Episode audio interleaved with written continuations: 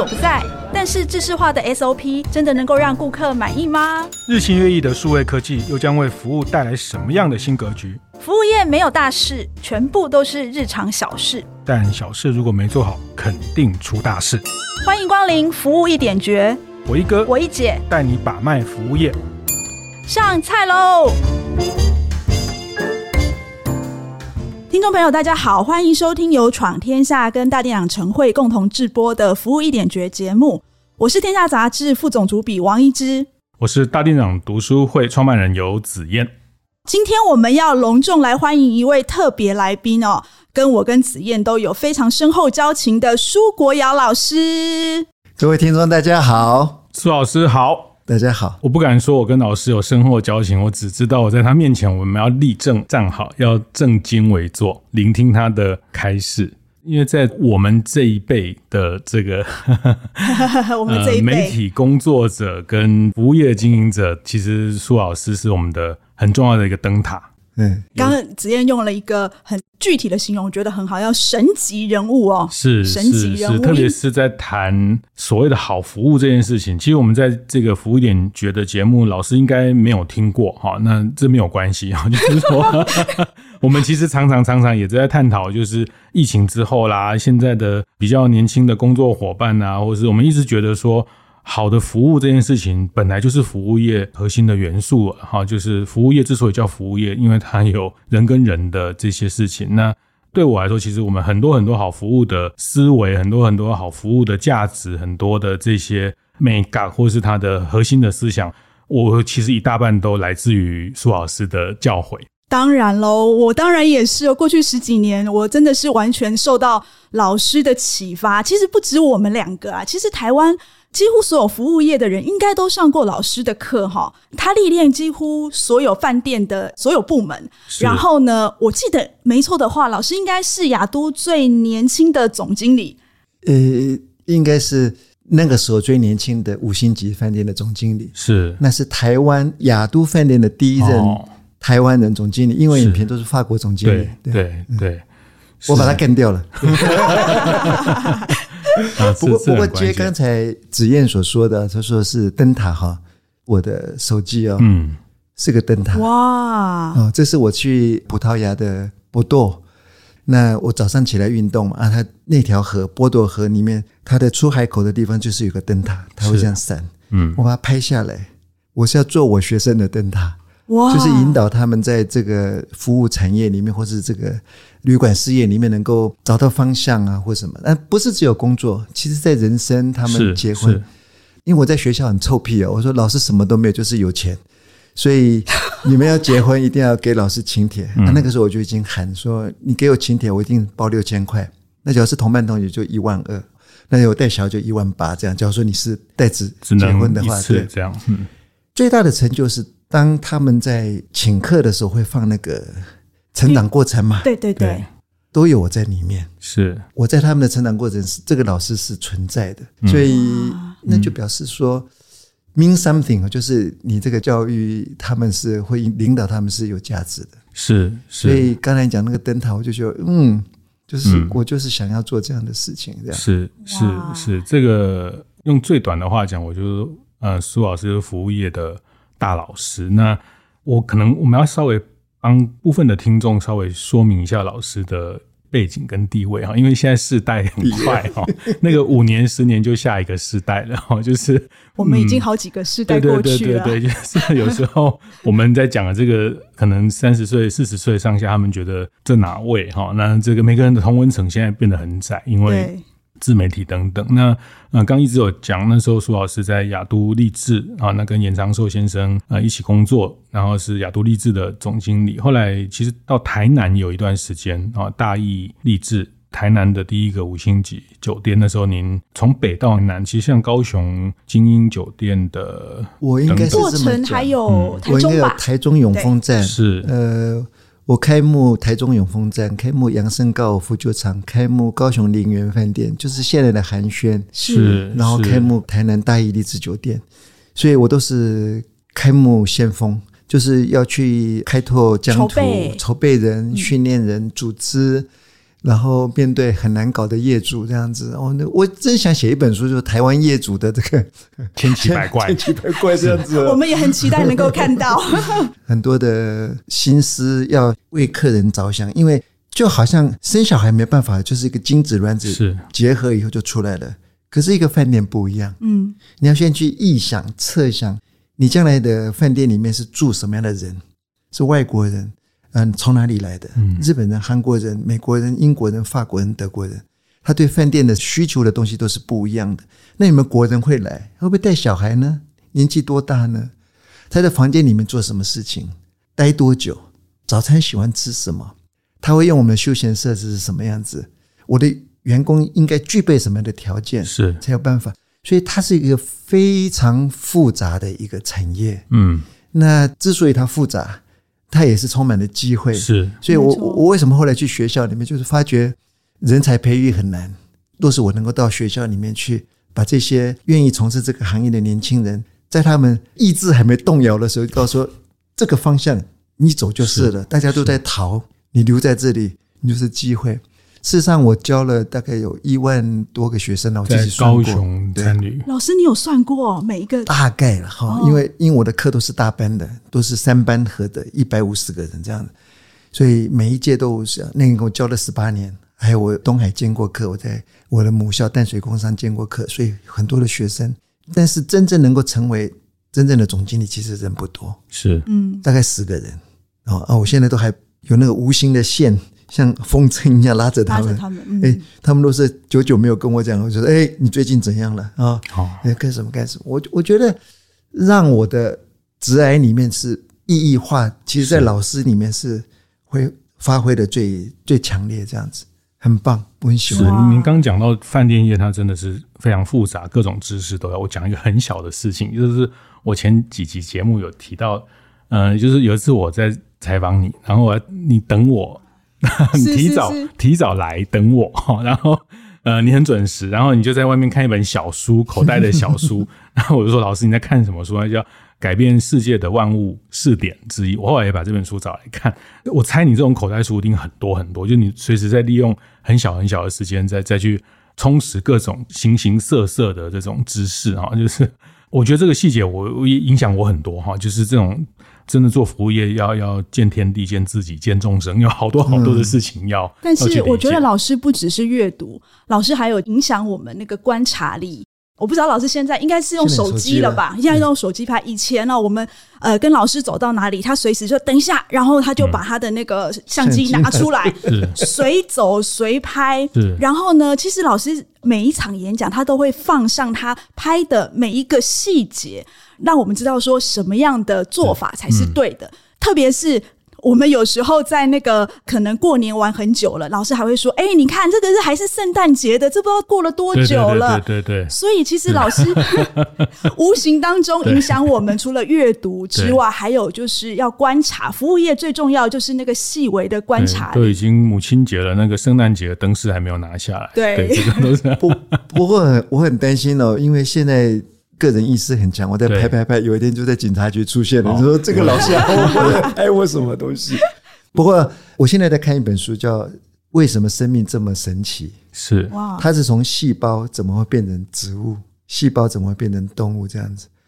可是我看起来，它就是一个一个社会一个组织，哎，嗯，从单细胞变双细胞，变很多细胞，然后它为了要生存，就有人负责要去。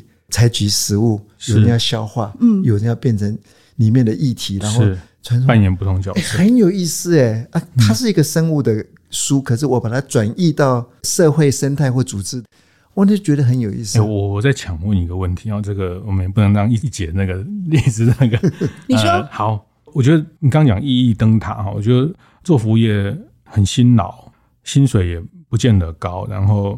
遇到很多形形色色的客人，我们下一段会会谈怎么去处理老师的一些经验跟建议。这四五十年，你觉得你你当年到服务业这条路，你觉得是幸福的吗？我应该讲说，我怎么入门哈？那是因为我我念五专嘛。那我们毕业以后，我去一个饭店实习两个月，中央饭店，中央中央酒店。酒店。那我发觉很有成就感，因为你会有小费，客人会跟你握手。然后赞美你说你很棒这样子，我就觉得哦，原来这个行业是这么好的一件事情。那我就去念旅馆管理，然后一直在旅馆里面做。后来去教书，教书的时候我要启发我的学生说，这个是一个好的行业，啊很难。刚才子燕说的是薪水少，工作时间长，然后呢还会压力很大，还会遇到不好处理的客人。对对，就很、嗯、很不好搞的客人，还有时候很难搞的主管，或是会伤害你的同仁这样子哈。但是最近我在去年要退休之前，因为我在网络上搜寻一个图片，这样子，他说从事餐饮服务业哈，就是做 hospitality 的有十个好处，是讲说哦，多元化、国际化，有有爆发性，可以接触很多人，然后怎样怎样怎样怎样。你知道第十个是什么？我觉得那个是最重要的。什么？Make people stay，就是造就别人的一天。哇！当当你在做服务的时候呢，你解决客人的问题。对你来讲是举手之劳，而且你每天可能要做一百次。是，可是对那个客人呢，就是那一刹那，你觉得他的饥饿，嗯，你让他尝到美点，或者他要租车，你把他找到，他掉一个东西，你把他就哎，你弄一个很漂亮的房间，很干净的房间让他住，睡得很舒服。有什么工作可以成就别人的一天呢？是，其实不多哎，不多。嗯嗯，那我们是一天要成就不知道有多少客人，帮他做婚礼、庆生、约会。嗯啊，好好多的事情，所以假设说你要用 CP 值来讲，说你赚多少钱、多少时间，嗯、你的精力在哪里？这是一个悲惨世界。做餐旅服务业，可是你讲说，我若是让别人快乐的话呢？哎，你是天使哎，是哇，You make people's day。我觉得看那个哇，真的是，所以就格外有意义。嗯，嗯老师，我们每次就是我有看到很多那个服务业的人，因为。刚子燕说了，很辛苦，钱又少，所以我常常有时候看到那些就是做服务业的从业人员，他有时候就那个 u t a l gabbing，，就是有时候会忧郁。可是，就认识老师到现在，每次看到你，永远是很 happy 的，然后就很开心。老师，你是怎么样面对那么烦躁的事情，老师还可以保持心情愉快？应该是父亲告诉我的吧。我爸爸跟我讲说，知足常乐。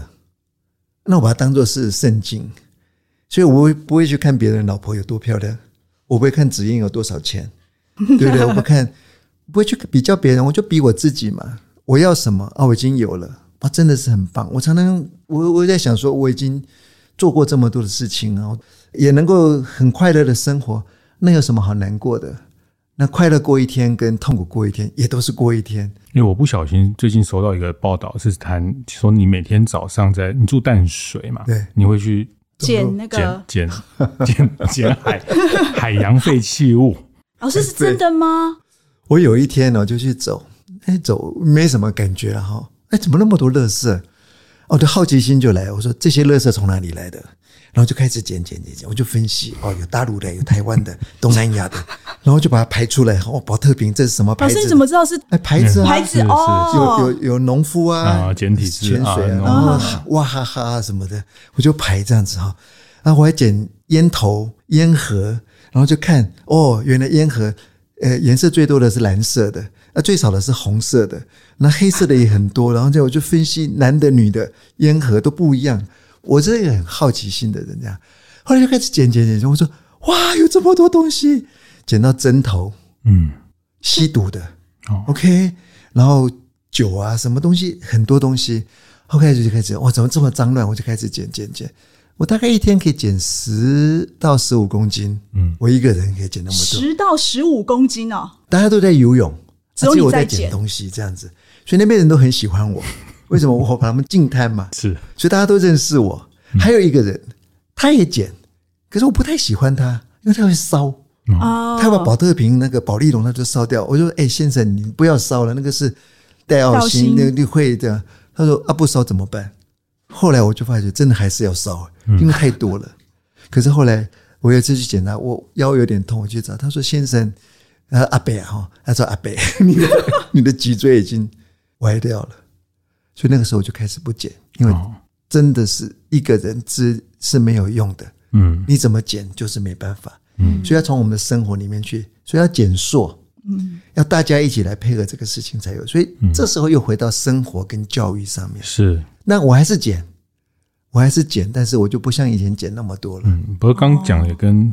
呼应到一直讲，还是在观察哈，无时无刻在观察 为什么这个东西会出现在这里。而且老师很好奇，我 我发现老师对任何事情，嗯，就是一小小点的东西，我们觉得那也没什么啊。可是老师就是可以从里面乐色也可以发现出奥妙出来，可以分国籍，还可以分颜色，太厉害了。而而而且我可以发觉，昨天喝啤酒的人大概是什么样子的人？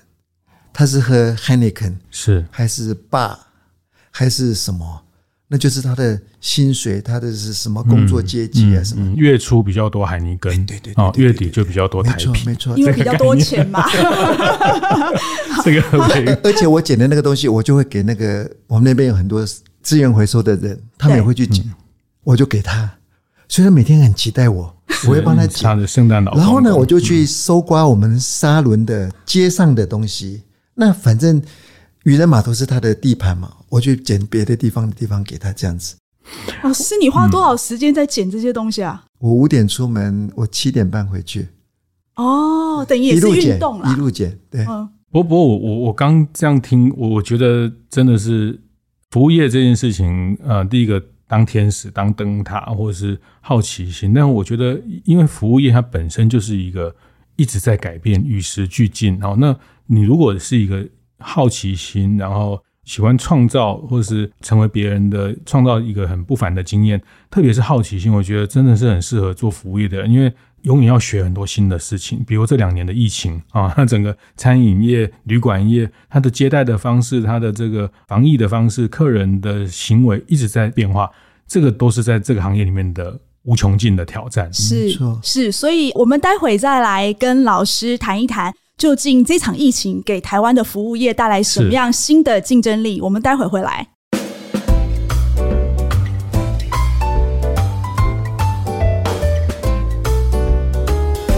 欢迎回到服务一点绝现场哦。刚刚我们跟老师聊了很多，就是从老师他的职场，然后到后来怎么去带领学生。我觉得老师的学生看起来都跟别人不一样。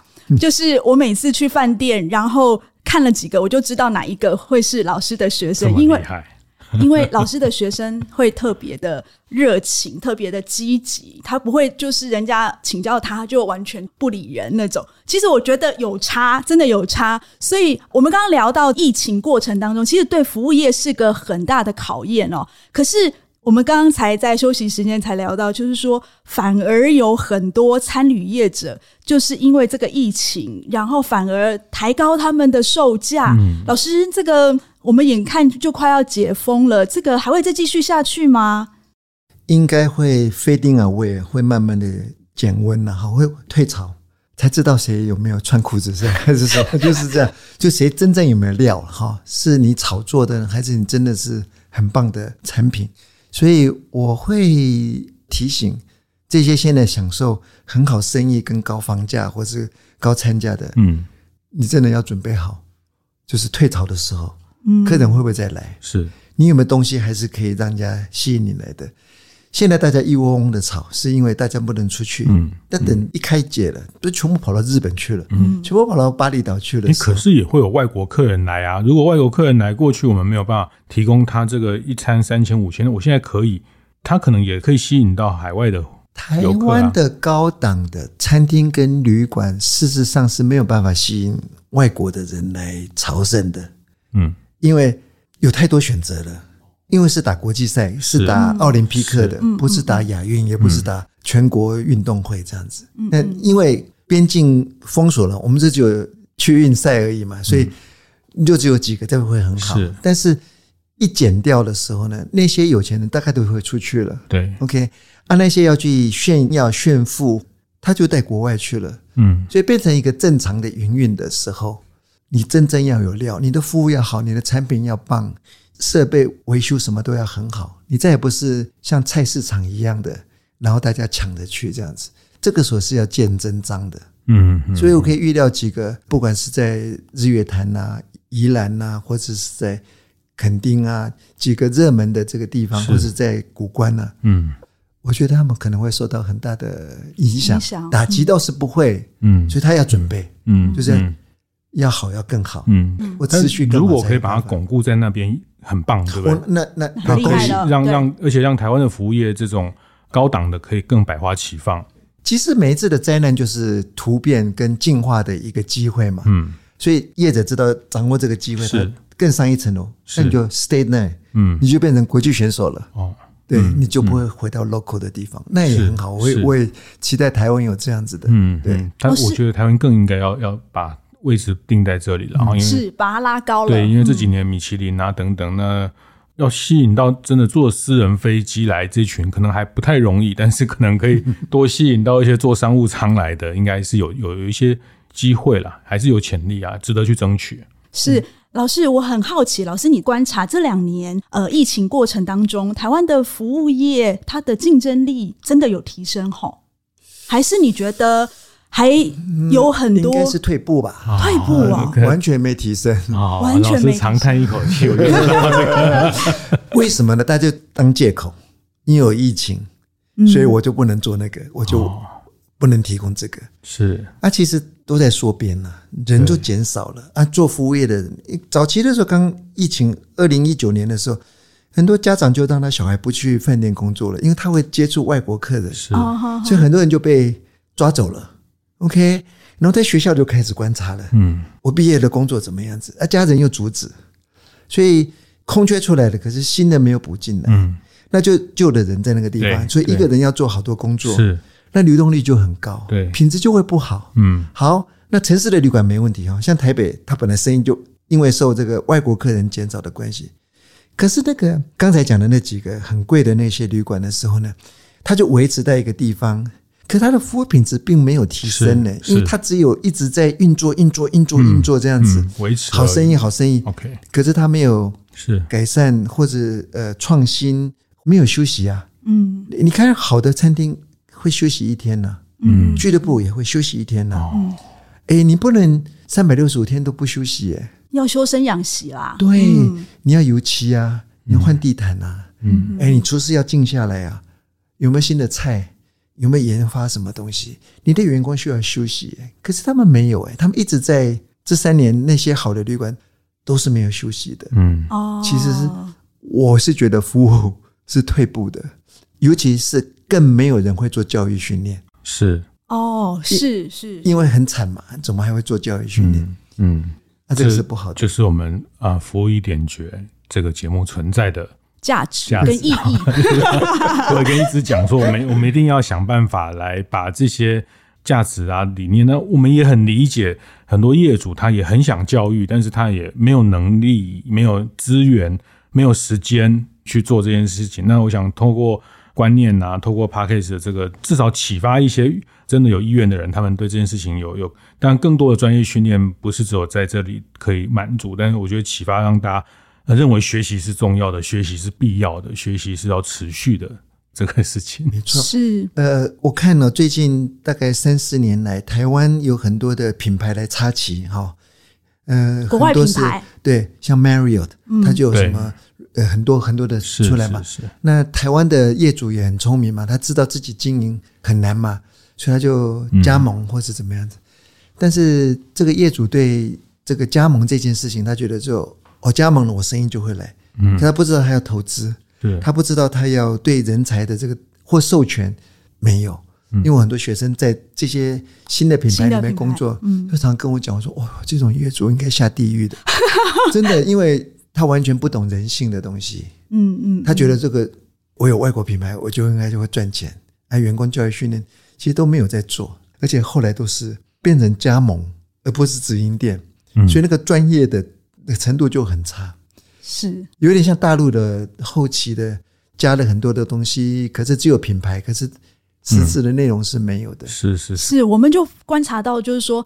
哎，其实老师，我们天下杂志的那个，我们长期在经营这个服务一点觉的，不管是 Podcast 也好，或是我们的专栏，那我们最近也成立了一个 Line 群组，那我们就观察里面很多服务业，他们有很多的问题，就有些对客人的啦，或者是老师刚刚说对教育训练的啦，他没有能力，然后想要做的，或者是客人的客诉没办法解决，所以呢，呃，我就听一直讲那天老师回了三天三夜，我就因为我是没有被邀请到那个群组，好是那个 是就是我们就请老师来当了三天快闪的助战站长哦。是老师非常的辛苦哦，就是听说回了三十四个问题哦。呃，老师回回回回到那个要上机前一刻，他就说暂停，我现在要搭飞机。嗯 一个小时之后继续回啊、哦。老老师，你是总的，你觉得这些问题，你你的印象，你觉得大家会问这些问题，他后面表现出的代表什么意义，或是有缺乏专业经理人，这是第一个啊、哦。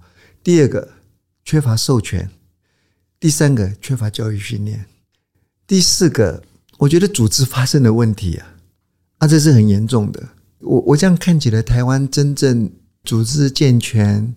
然后非常注重品质的这些餐或是旅的公司并不多哎，嗯，有有一点担心，是真的有点担心。是，后来一直有传一个那个鼎泰丰讲那个声音的事情，对对对对对，其实那是非常重要的。那有几个事业主会去找一个声音的专家来教他的员工讲，请慢走，那个走要怎么讲？这个是以前我也是常常跟我的员工讲，不准讲欢迎光临。我的员工讲欢迎光临是要开除的。嗯，我在台中的时候还开除过一个，因为他连续三天被我听到他讲欢迎光临，我就把他开除掉。以前是给霸凌员工，现在不行，他就告我到劳工局去了，对不对？对，怎么会讲欢迎光临会被开除？老师，你真的开除他哦？我真的把他开除掉了。哦，我我一定要以儆效尤嘛，我一定要杀一个才可以，那大家以后我讲话才算数嘛，对不对？虽然我我很 nice。可是一定要在那个看展，一定要表现出来。所以鼎泰丰也讲说，不要讲欢迎光临嘛，你可以讲很多的事情嘛。嗯、你说，哎，天气很热，赶快进来。哎，你好久没来。哎，你今天带的妞比较漂亮。你可以讲很多的事情啊。可是为什么要讲欢迎光临啊？嗯、有讲等于没讲。对，有完全没有意义的事情，就好像我我记得我有一次，这个一直我们在在写那个文章的时候，有一次讲那个，请问有几位那个？哦，那就很 stupid 的问题。你有没有定位？你叫什么名字？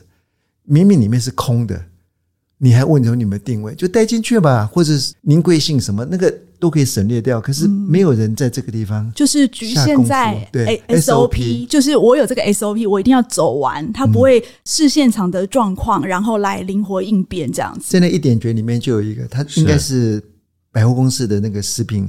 他卖东西还要结账，还要推销干什么？我说排队都排死人了，你还在那边推销什么东西？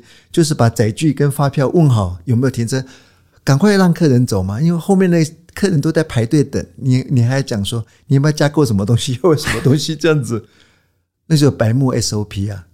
对，嗯、可是员工分不清楚，因为他不做就会被主管骂。啊，主管不做他就觉得业绩不能达标。请问那个时候那么急的状况，怎么有客人会加购什么东西呢？嗯，你加购了后面就瞪你了，对不对？嗯，可是不会变巧，嗯，这个教不来啊，教不来。但是 有经验人就要传授，菜鸟就是这样有样学样，然后后来就变成一个是是非非，然后不知道什么才是叫对的服务。这样，所以你觉得是没有教还是不受？教 不能说他们不受教，叫什么？子不教谁之过？是是师或者惰嘛，对不对？或是过嘛，对不对？就是那你没教导嘛？那为什么不教呢？懒得教了，是因为放弃了。教一次、两次、三次好像不行，他就放弃了。啊，有可能啊，或者说哦，那么多事情我怎么还有时间教？嗯哼，哦，你怎么都找这么笨的人给我？他就抱怨哎。怎么会有笨的人呢？就是要引导嘛，要启发他嘛，做他的灯塔嘛，不是吗？是，嗯。老师，我我其实我从里面我也看到有一些服务业的老板，他以前可能会呃很重视客人的感受，但我发现他们觉得现在的服务业站在第一线的，就是很玻璃心，然后就一下子就觉得受了委屈什么的。我发现有一些呃老板呢，他会更花心思在员工身上。我记得老师有在群组里面讲说“顾客第二”这件事情哈，我觉得很有意思。就是对于这些年轻员工，他们要的就是老板给他鼓励，然后他才会有自信，就感觉跟我们那一代是不太一样的。以前我们那个时代，就是当我还是二十三岁的时候，你认为就是有工作就很高兴了，那你很认真一直做，你就知道会有机会嘛。可是现在。我那天不知道跟谁抱怨，我说你们这些媒体人是害死的新的年轻人，因为每天都在讲谁赚了多少钱，他是什么呃网红，呃很多人懂内他什么东西，很容易赚到钱。嗯，那他就不愿意很务实的去做那些事情嘛？是，嗯，那他他觉得那个容易钱那么容易，可是我为什么都没有容易钱？然后就是这样子，所以他其实在上班时心里在想说，等一下我要做我的自己的。呃、他斜杠啊，他要做什么？斜杠很多的事情，这样子，嗯、那他怎么会做得好？很多了。我觉得年轻人是无罪。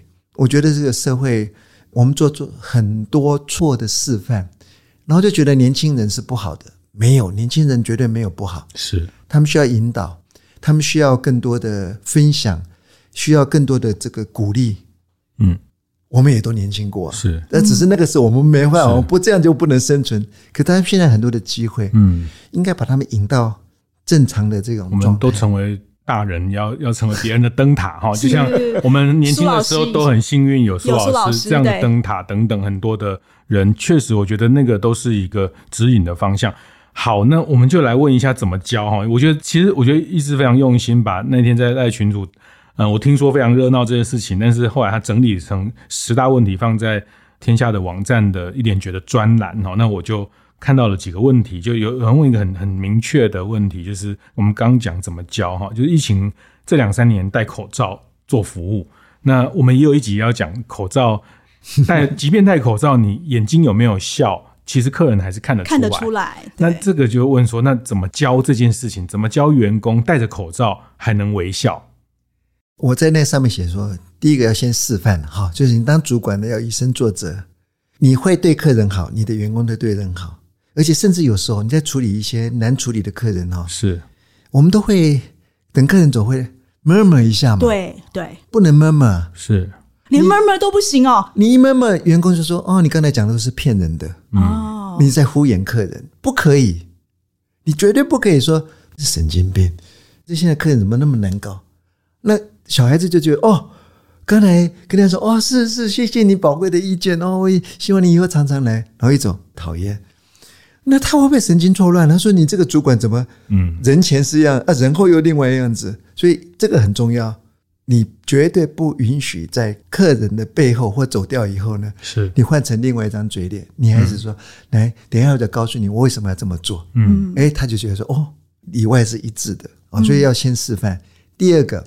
鼓励他做，鼓励他做了以后呢，做不对要能够包容他的错误，嗯，好啊，做对了要鼓励他，嗯，诶，大家会继续做，做久了以后呢就会很好，而且甚至于要怎么样子？我我我以前会，不是我告诉你说子嫣你做得很好，是一直跟他讲说他做得很好，嗯，他一直跟子嫣讲说，哎，刚才你真的做得很棒，由同彩来做鼓励他，鼓励的，因为。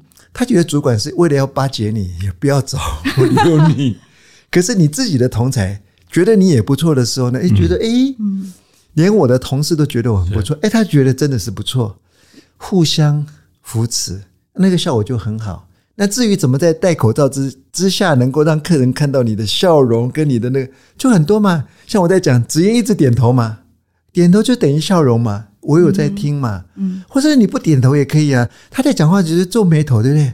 我在思考，嗯，我可以斜着我的头啊，我在倾听啊，是不是？或者我再靠近一点啊，或者我怎么样子？你可以用不同的肢体肢体动作，对，要让客人，或者你手势多一点点，嗯，啊，或者多走几步路，嗯，会有有一个欠身的动作干什么？这个时候客人就感觉得到啊，这个怎么做？我现在只是做个示范。我们可不可以坐下来？我们三个来讨论一下，我们有什么方法可以让客人感受你的笑容跟你的热情？你讲一点，你讲一点，讲一点。脑力激荡出来以后，就出来可能五六种东西。是，那是不是大家参与的？那就不是我要你做的，嗯嗯，是你讲出来的。这点非常的重要。我们都是命令他做，或是你一定要照公司规定做。他为什么不能用他的方法去做呢？搞不好效果更好，而且更适合他的个人的那个。特性、服务风格，对他的 style，嗯，那不就很棒吗？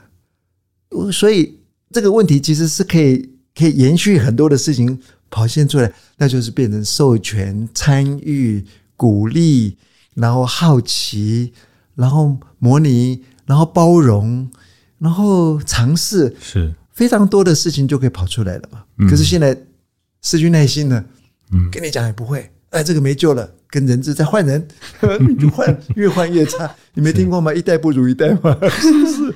有的就把它留下来吧。嗯，老师刚刚讲了一个重点，我觉得很有意思。同才的话，反而更能够让他愿意去做这些事情。这是我最阴险的地方，真的，一般人不会这么做。是，我会叫童彩去。嗯，因为以前我们在航空公司的时候，我还没去，他们就做这件事情。他面试的时候是由空服员挑选空服员呢。啊，不是由座舱长啊？有，不是都有，有主管，可是也有基层员工。你要挑你喜欢跟他共事的人哦哦哦，老师也是那个华航顾问，是以前的顾问，对对对对对对对，很有意思哎，老师，我觉得这三天来解答了大家好多问题，然后结果我们做问卷调查的时候呢，我们有提建议啊，然后说，哎，你希望下次的驻站站长呃要请谁啊？结果他们就说，我记得有一个印象很深刻，他说唯一支持苏老师，是。对，所以我觉得就是老师是很诚恳的，然后再给他们一些就是建议，然后其实老师还会顾及到就是客人的感受，还有就是操作的人那种心里面的感觉，对不对？我觉得我我回答的最厉害的是那个早餐店的。它是叫呃向上向上早点，嗯，然后客人来要改变他的里面的 recipe 哦，然后他跟客人讲说改了以后就不好吃了，是风格就不见了。可是客人执意做，那他就照着客人要的东西来去做，做出来以后呢，客人嫌不好吃，就，就不好吃，还跟他抱怨，他说、哦、我怎么那么倒霉，我听你的，然后你就这样子，哎，又不听我的话。那我就讲说哈。吃早餐是一个很个人的东西，是。诶，上学之前你是跟家里面吃同样的东西，上学跟同学吃。嗯，当你成长，你在外面工作，就看你的经济跟你的时间，跟你对营养跟健康的观念去找，是不是这样子？是嘛？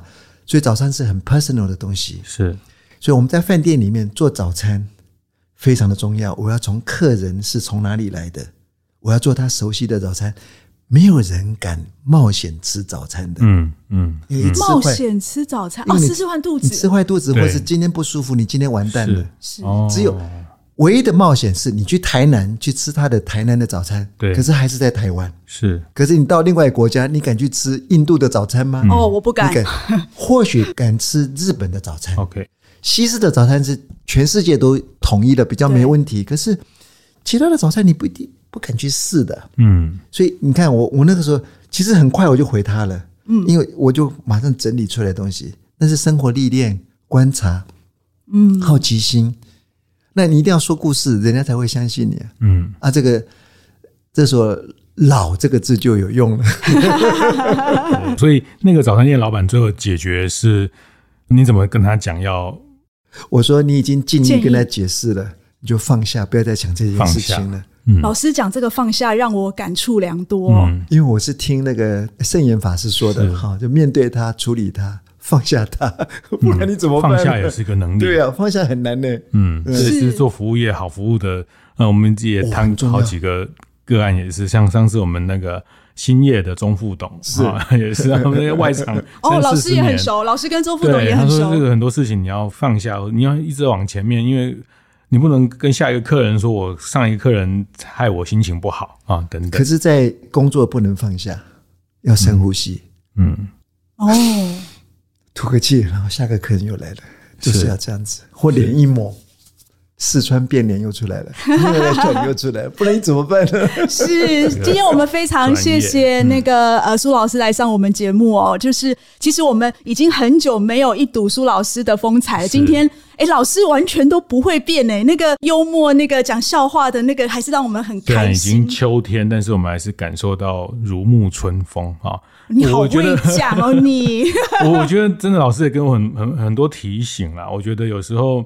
我们还是会比较客观委婉，稍微，但是我觉得台湾的服务业确实，大家还有很多要加油的地方，因为对，特别因为疫情啊，我觉得疫情真的是一个蛮蛮好的借口啊，因为疫情我们现在就简化流程，因为疫情我们现在就让大家扫码点餐，因为疫情我们就这个支付。餐饮科技是没错，解决人力的一部分，但是我们作为服务业，怎么去捍卫服务的价值，怎么去展示服务的价值？我觉得今天苏老师再次提醒了我们这样的一个很重要的事情。我可以补充一点，是以前我在亚都饭店当客房部经理的时候，我们要换电脑，那我们本来就是一个 local 的电脑，然后系统不是很好，后来我们要换成 HP 的，然后柯文昌是那时候总经理。哦然后他就来跟我们讲，他说，他就跟严总裁讲，他说，Stanley，你们若是换了我们这个电脑以后，HP 三千，你们就可以省大概百分之十的员工，就是人力可以降低。你知道严总裁怎么跟他讲吗？嗯，他说，Winco，我们买电脑不是来缩减人力的，是我们是有更多的时间可以去服务客人。嗯。啊，老师讲的太好了，因为老师不是要减人的。其实我们在赖群组也有伙伴问了这一件事情哦，就是说，因为现在连鼎泰丰都用了机器人来送餐，然后这个机器人跟服务人员怎么样去配合这件事情，我觉得很重要。老师刚刚讲到一个关键，就是重复，然后就是很笨重的那些事情交由机器人来做，但是面对客人。然后有更多时间去跟客人去交流，这件事情是我们作为服务业完全都不能省略的事情。嗯、呃，今天我从老师身上学到了，就是要永葆赤子之心哦，因为老师 always 对世界充满了乐观跟期待，所以希望我以后能够跟老师一样，拿进老票的时候，心态还是永远二十三岁。谢谢，谢谢老师今天跟大家的分享。好，那我们服务一点绝呢，是在每个月的第一个跟第三个星期四早上八点准时播出。我们会讨论跟服务业相关的各种议题，分享精彩案例。欢迎大家到 Apple Podcast 闯天下按赞五星留言。另外，还可以加入服务一点绝的 LINE 群组。怎么加入呢？请看资讯栏中的说明连接哦。我是王一之，我是游子嫣，服务一点绝，我们下次见。次见谢谢老师，谢谢两位。